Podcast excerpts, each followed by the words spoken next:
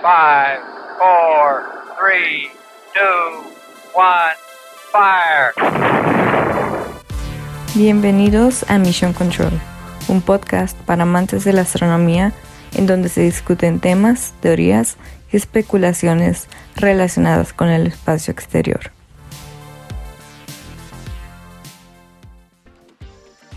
Muy buenas a todos y bienvenidos a un nuevo episodio de Mission Control. El día de hoy les traemos a un nuevo integrante de este crew, Isaac López. Isaac, por favor, cuéntanos más de ti. Hola Adrián, estoy muy emocionado de estar en este episodio. Te cuento pues que como ustedes me encanta la astronomía y estoy muy emocionado de participar con ustedes en esta nueva temporada para hablar de todos estos temas. Bienvenido Isa, que es un gusto para nosotros tenerte aquí. Sabemos que si es un tema que te apasiona, te hemos escuchado hablar de él y se nota luego, luego. Y pues, ¿por qué no nos cuentas brevemente cuál es el tema de hoy? Claro que sí. Bueno, el tema de hoy es la historia de la astronomía y nos vamos a remontar hacia las épocas del pasado y un poco también sobre el presente y el futuro. Y pues es un tema muy interesante porque como iremos explorando, la astronomía es una de las primeras ciencias practicadas por la humanidad y pues es algo muy universal y muy interesante. En efecto, la astronomía surge desde que la humanidad dejó de ser nómada y se empezó a convertir en, en sedentaria. Esto ya hace varios miles de años y pues justamente fue cuando empezaron a formar civilizaciones o comunidades, que fue cuando empezaron a tener como realmente tiempo para quedarse viendo el cielo y pues nació su interés por todos estos astros, ¿no? Entonces se deduce que la astronomía probablemente fue uno de los oficios más antiguos, manifestándose en todas las culturas humanas de todos los tiempos, en casi todas las partes del mundo además. Eh, además las religiones tuvieron como bastante cercanía con la cosmología, ya que se intentaba explicar el origen del universo, de dónde venimos, que es algo que todavía nos preguntamos hoy en día, ¿no? Y pues es tan antigua como todo lo que estamos mencionando. Y pues nada, se hacen varias predicciones desde hace muchísimo tiempo de cómo se movían en el espacio varios objetos, ¿no? Como ahorita decimos que son planetas, pero en ese momento no sabían qué eran. Entonces era muy interesante cómo ellos debatían, tenían sus teorías. Pues justamente les vamos a dar un poco más de esto en este episodio. Exactamente, Adrián. De hecho, ha sido un tema tan importante a lo largo de la historia que no creo que haya alguna cultura que no haya desarrollado alguna teoría sobre el origen del universo o sobre qué era lo que veían en el cielo. Efectivamente, fue cuando empezó el hombre a llevar a cabo la agricultura de manera más permanente, cuando se empezaron a basar, vaya, en los cielos para sus ciclos de, de cultivo. Sin embargo, obviamente desde antes volteaban hacia arriba y decían, ah caray, ¿qué está pasando? Es cierto que en nuestros tiempos esta búsqueda ya no es tan mítica, ya no aventuramos tanto en nuestra imaginación, ya es una empresa más que nada científica, lo cual no le quita lo interesante, claro. No, pues son increíbles cosas. Por ejemplo, ¿por qué no me cuentas de las primeras civilizaciones que empezaron a hablar de esto?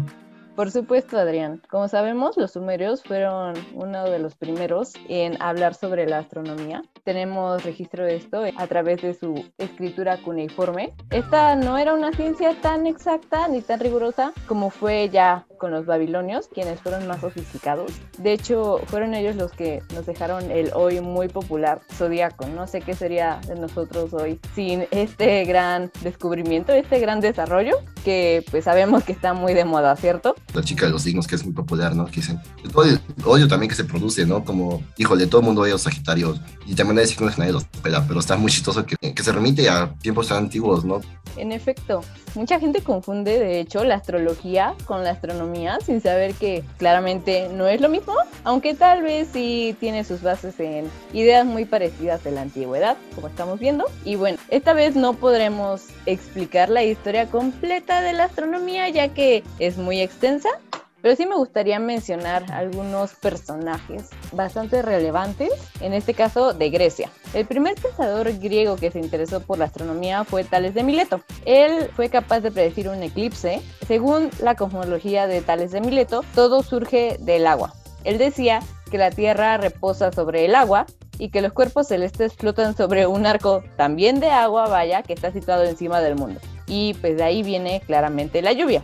Tenemos después a un personaje llamado Anaximandro. Dicen que él construyó un gnomon. Este es un objeto alargado que se usa para arrojar sombra en el piso, por lo cual es como un reloj solar. Él es el creador de la primera cosmología en la que no aparecía ninguna divinidad, muy avanzado para su tiempo. Según él, los cuerpos celestes nacieron de una esfera de fuego, eh, en este caso es el elemento que él menciona. Nuestro mundo, según Anaximandro, flota en medio del cosmos. El Sol y la Luna giran a su alrededor gracias a, otra vez, ruedas, esta vez de fuego. Ese fuego se puede ver por edificios llamados estrellas, es decir, todo es fuego y en el cielo hay hoyos y son las estrellas. A través de ellos podemos ver fuego. Tenemos a nuestro famoso Pitágoras, según el cual el universo poseía una armonía y belleza matemática.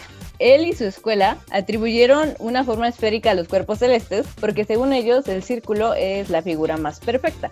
Él hablaba de un planeta muy interesante que llamó Antitierra. Es un planeta que los humanos no podían ver, además de que estaba la Tierra, la Luna, el Sol y Mercurio, Venus, Marte y Júpiter, que eran los planetas conocidos, además de un fuego central que era la atalaya de Zeus, es decir, un lugar desde el cual Zeus vigilaba todo. Él también decía que el universo tenía música, que no podíamos oír tampoco porque estamos habituados a ella desde que nacimos. Tenemos más personajes como Aristarco de Samos, Platón, Eudoxo, Aristóteles y pues la lista no la acabaría nunca, pero la verdad es que sí les recomiendo investigar un poco de ellos, ya que tenían ideas muy curiosas, muy interesantes, muy creativas y que nos demuestran que el hombre siempre ha estado interesado por ver hacia arriba. ¿Por qué no nos comentas qué piensas al respecto, Isaac?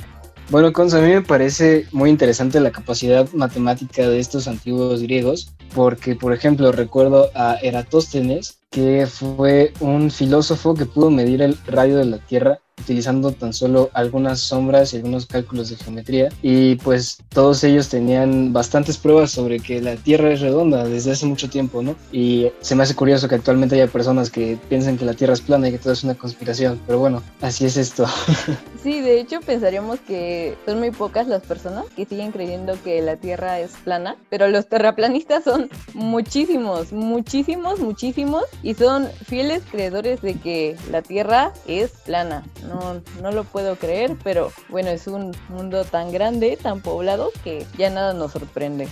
No, y de hecho tiene, o sea, como mucho sentido que ciertas personas crean esto, porque pues ya vemos cómo, creen en tales cosas como los antivacunas y todo eso, entonces pues realmente algo que no pueden ver como tan tangible, pues es lo que no entienden, ¿no? Generalmente. Y pues como nos acaba de mencionar este Isaac, ¿no? La prueba de las tóstenes nos puedes, o sea, la puedes hacer tú, eh, ser tu día del año, puedes hacerla, o sea, me parece que se puede replicar de manera como muy fácil ciertos días, ciertas horas, simplemente con un palo de escoba incluso, ¿no? Entonces, Vamos a regresar al Medio Oriente. En la historia de astronomía, pues básicamente lo que estamos acostumbrados ahorita es usar telescopios, ¿no? Instrumentos, teorías, conceptos astronómicos ya bastante desarrollados. Pero pues en las antiguas eras justamente se usaban otros objetos porque no pueden usar los telescopios que hoy en día conocemos. Y estas épocas le llaman como la época pretelescópica. Estos pretelescopios fueron utilizados a gran escala por observadores como Galileo en 1609 con uno que se llamaba Persiculum, que básicamente apuntaba al cielo y eso podía lograrlo en diferentes lugares arqueológicos. De hecho, uno de los más famosos se encuentra en México, que es Chichen Itza. Igual otros muy conocidos son Abu Simbel en Egipto y Stonehenge en Gran Bretaña. Ambos que me suena que alguna vez han visto una foto sin querer quizá por ahí. Pero bueno, estos lugares ya mencionados se pueden considerar observatorios. Realmente no, ya que no tenían la intención de observar los astros de una manera como para aprender y realizar descubrimientos, sino que más bien su principal función era eh, religiosa y se limitó a una localización de rituales como para alinear soles, alinear planetas y justamente como todo que tiene que ver un poco hoy en día con astrología, pues más o menos así lo hacían, pero con cuestiones religiosas hace muchísimos años, ¿no? Y pues justamente la salida de los puestos de año, los eclipses y pues ya todas esas cosas que ya conocemos hoy en día. Durante el siglo XV, sin embargo, hay un gran crecimiento en el comercio entre las naciones mediterráneas. Esto lleva a una exploración de nuevas rutas comerciales de Occidente hacia Oriente. Y pues justamente estas nuevas rutas de comercio le permitieron a toda esta nueva civilización de América crecer en cuanto a investigación náutica, investigación espacial, de orientación. Y pues con esto poco a poco fue creciendo sin querer. Con el uso de compases y relojes, pues le interesa ver qué realmente estaba pasando en el siglo XV se retuvo interés en el estudio de los cielos, en parte gracias a los traductores de Toledo, que son unos estudiosos que empiezan a traducir antiguos textos astronómicos. Personajes aquí resaltan como Johann Müller, que comenzaron a realizar observaciones astronómicas y a discutir las teorías establecidas, al punto que un científico llamado Nicolás de Cursa en 1464 planteó que la Tierra no se encontraba en reposo y que el universo no podía concebirse como finito, comenzando de alguna manera a resquebrajarse el sistema que ya tenían hasta ese momento. Y aquí es cuando entra uno de los principales personajes que todos conocemos, o al menos hemos escuchado de él una vez cuando estábamos en primaria, y es Copérnico, que básicamente él te plantea el modelo heliocéntrico. Te dice que el Sol se encuentra quieto en el centro del universo y que alrededor de él los planetas giran con un movimiento perfecto. Un movimiento perfecto se refiere a que es circular, que no, obviamente ya se descubrió en día que es falso, pero pues para él y para ese tiempo era como increíble, ¿no? Pero pues él con su modelo, aunque tuvo varias contradicciones, duró muchos años hasta que alguien realmente pudiera contradecirlo de manera efectiva. Perdóname la vida, Adrián. Voy a repetir un dato que ya había mencionado al principio. El primero, o uno de los primeros, ya que varias personas tenían esta idea, o varios todólogos, como nos dijo Isaac, Aristarco de Samos fue el primero en oficialmente, estoy haciendo comillas en el aire, en proponer que el Sol era el centro del universo. Además, él era famoso por intentar determinar la distancia entre el Sol y la Luna y entre la Tierra y el Sol. Fue la persona que se dio cuenta de que el Sol se encuentra mucho más lejos de la Tierra que la Luna. Además, fue una de las primeras personas en estar convencidas de que podemos ver la Luna brillar debido al reflejo del Sol en ella justamente eh, otro aportador a esta teoría fue Galileo, que defendió esta teoría pues porque construyó un telescopio a partir de un invento neerlandés y pues fue el primero en utilizarlo para estudiar específicamente a los astros, ya no con intención religiosa como lo hacían antes. Y pues aquí logró descubrir los cráteres de la Luna, los, las lunas de Júpiter, unas manchas solares y pues varias fases de Venus, ¿no? Que ya veremos en otro episodio. Y pues estas observaciones que él logró solo eran compatibles con el modelo copernicano, por lo cual ahí se llevaban de la mano, pero pues justamente se demostró lo contrario. No obstante, debido a que Galileo tenía un contexto histórico que la religión seguía siendo muy importante, la Iglesia Católica ya le prohibió que él siguiera distribuyendo su conocimiento. Después de varios enfrentamientos religiosos en los cuales fue respaldado por el Papa Urbano VIII, y a pesar de que se le pidiera la moderación en su difusión de sus estudios, o sea, que ya no difundiera más su contenido, Galileo escribió varios diálogos, a que básicamente eh, le valió lo que dijo la iglesia y él siguió. Pero pues esto cada vez le gustaba menos a la iglesia y lo llevaron justamente a que dejara sus creencias y lo llevaron a un arresto domiciliario que básicamente ahí se murió, pobre Galileo, después de tanto tiempo. Pero pues ya, después lo decidieron perdonar y a los 88 años murió. Y pues un dato curioso es que el Papa Juan Pablo II, ya en el siglo XX, pidió disculpas como general al mundo por todas las injusticias que habían cometido en contra de Galileo en este tiempo. A, a, mí me encanta el personaje de Galileo porque muchos lo consideran el padre de la ciencia, ¿no? Porque él planteó el, método científico, ¿no? Entonces fue a partir de aquí que la astronomía fue considerada como una rama de la física, bueno, ya más adelante con, con Kepler y Newton. ¿Por qué nos cuentas un poco de este astrofísico? Justamente, Isaac. Kepler, como ya sabemos, es una persona súper famosa por sus tres leyes, que ya si están estudiando algo relacionado con física, pues están muy familiarizados con ellos. Y pues él desde pequeño, un poco de contexto de su vida, le interesó muchísimo la astronomía y todos los cuerpos celestes. Cuando tenía 7 años, él vio un cometa y a sus 8 presenció un eclipse lunar. Y pues justamente eso fue lo que lo llevó poco a poco a forjarse en su carrera que ya todos conocemos hoy. Y escribió en uno de sus libros de estos sucesos. No queremos meterlos muy técnicos en este episodio, pero justamente eh, la primera ley de Kepler nos habla sobre las órbitas y nos dice que los planetas giran alrededor del Sol, pero describe una órbita en forma de elipse. que es una elipse? Es como un óvalo. Y pues justamente aquí en esta teoría nos menciona que el Sol se encuentra en uno de los focos de la elipse. La verdad explicar que es un foco está un poco complejo, pero pues si quieren como buscar como primera ley de Kepler, aparece perfectamente el diagrama bien diseñado sobre dónde está el Sol, según la primera ley, bueno, según todas sus leyes, pero según específicamente esta ley, eh, y pues justamente que todos los planetas se mueven alrededor del Sol de una manera elíptica, entonces hacen una trayectoria como en forma de óvalo alrededor del Sol. Y pues justamente el Sol no está en el centro, entonces hay momentos que está mucho más cerca y mucho más lejos, que sean como perihelio y afelio, pero eso ya es tema otro día.